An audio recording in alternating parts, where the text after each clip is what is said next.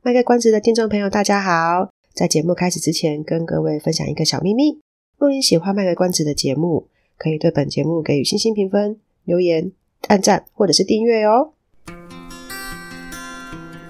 欢迎收听《卖个关子》，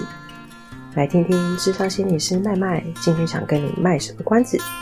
陪你迈过人生关卡。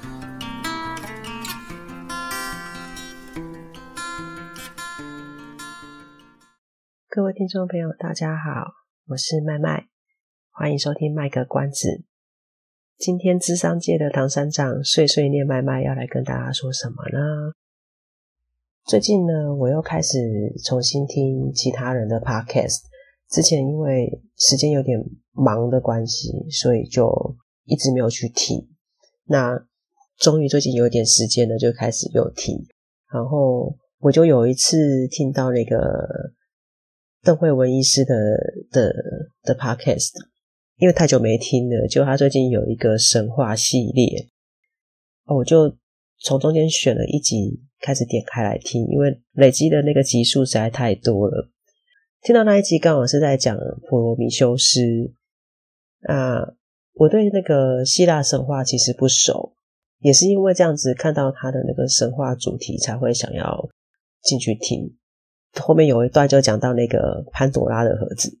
诶，原来那个普罗米修斯跟潘朵拉的盒子也可以连得上线，这样。那听完那一集就很有感觉啦，所以就录了这一集。呃，详细的故事呢，我会再把那个邓医师的那个连接放到我的资讯栏，所以大家想要听完整的故事的版本呢，就可以点那个连接进去听。那我这边就讲，呃，我我我想分享的部分，但还是要稍微讲一下。我不是一个擅长讲故事的人，所以呃，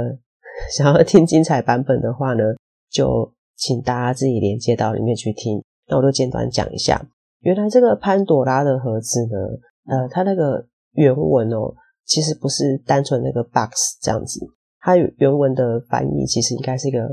呃一个一个瓮，长得很像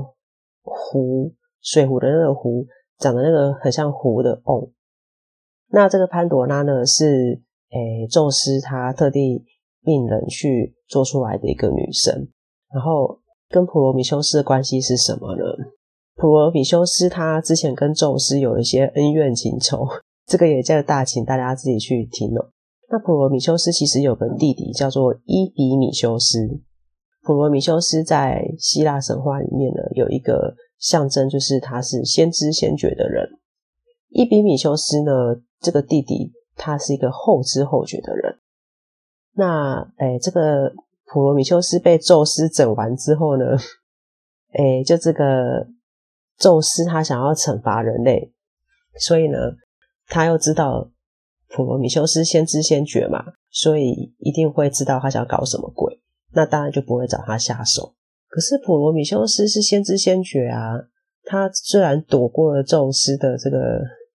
计谋，可是他也大概知道宙斯要干嘛，所以他就跑去跟伊比米修斯说：“那个之后啊，宙斯天神他会送你一个礼物，你要记得千万不能收。”那伊比米修斯听是有听啊，可是宙斯送了这个礼物来，怎么可能不收呢？好，这个礼物到底跟跟潘朵拉有什么关系？就是宙斯他找人把这个潘朵拉制制造出来之后，就说要送给伊比米修斯，让他跟潘朵拉结婚。那这个结婚贺礼呢，就是那个瓮。那大家都知道潘朵拉的盒子嘛，所以那个瓮呢，里面就有藏了很多很多的东西。呃，当然这个就是这个宙斯也有交代潘朵拉说，这个盒子千万不能打开。可是呢，在制作这个潘朵拉的时候呢，也给他了一个个性，叫做好奇。所以，当伊比米修斯看到这么一个妩媚漂亮的女人要跟他结婚，然后呃，宙斯又说要送他这个瓮当做这个结婚贺礼。虽然他有听到普罗米修斯说的话，但是他诶没办法像普罗米修斯一样先知先觉，知道这个瓮就是那个不幸的礼物。那他就宙斯送的嘛，他就也只好收了，然后就跟这个潘朵拉结婚了。那潘朵拉呢，哎，刚刚不是有说嘛，他有被赋予一个特质，就是好奇，所以他虽然有被交代说不可以打开那个瓮，但他有一天实在是太好奇，就想说到底里面是什么不能打开？你看人性就是这样子，叫你千万不要干嘛，就会想要去干嘛，所以他就把它啪打开了。打开之后就是大家知道那个故事嘛，所有的什么呃痛苦、疾病、嫉妒、仇恨、呃焦虑、恐惧，哎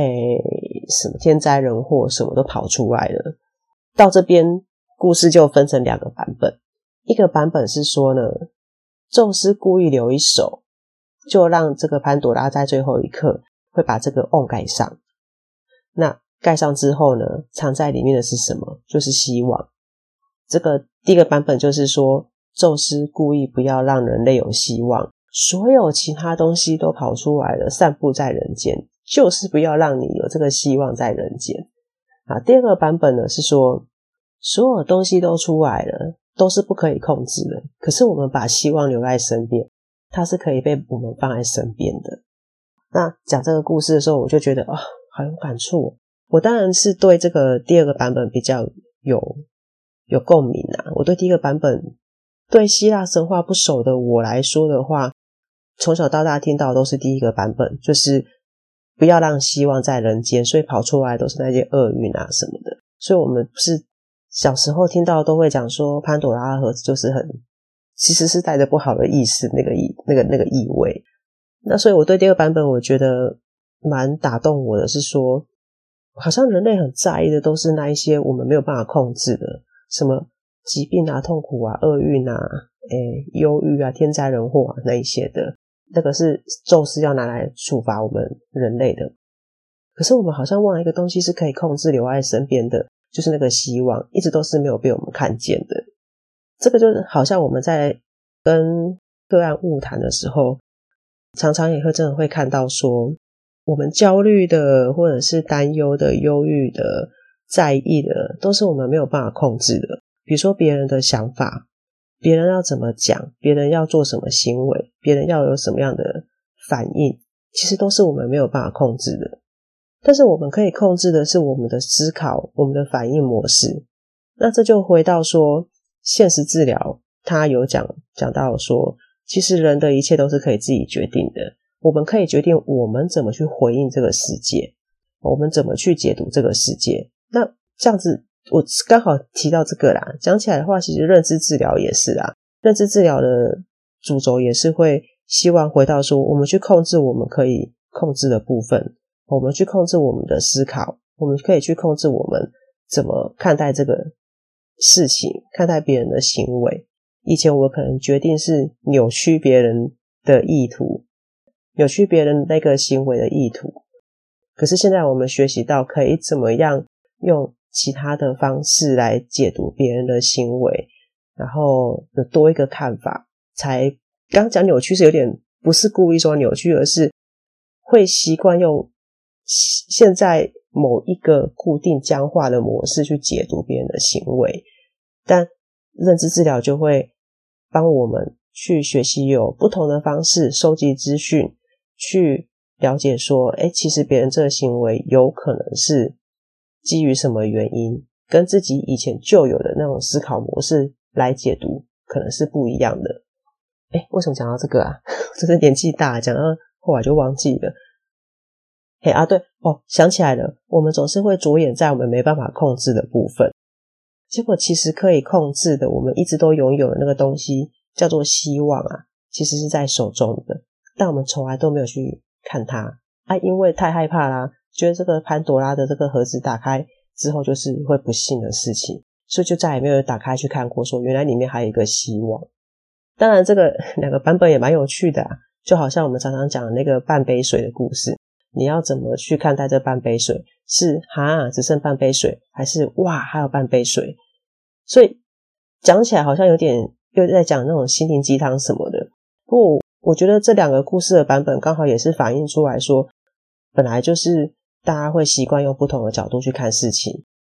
我倒是蛮好奇，为什么好像流传下来都是以第一个版本为主哦？就是 宙斯很坏，然后故意把那个希望留在里面，不要给我们人类。我我不知道为什么流传下来是这样子的，那就是跟大家分享这个故事啦。然后今天就不要太碎念太久了，这一集就放过大家了，因为上礼拜生生不息的塔罗系列让大家听了半个小时，所以今天这一集就十分钟解决。好，大家拜拜喽！以上是我们这次的节目内容，谢谢您的收听。如果您喜欢我们的节目的话，欢迎订阅我们的节目，或是到粉丝专业路上有个心理师追踪暗赞。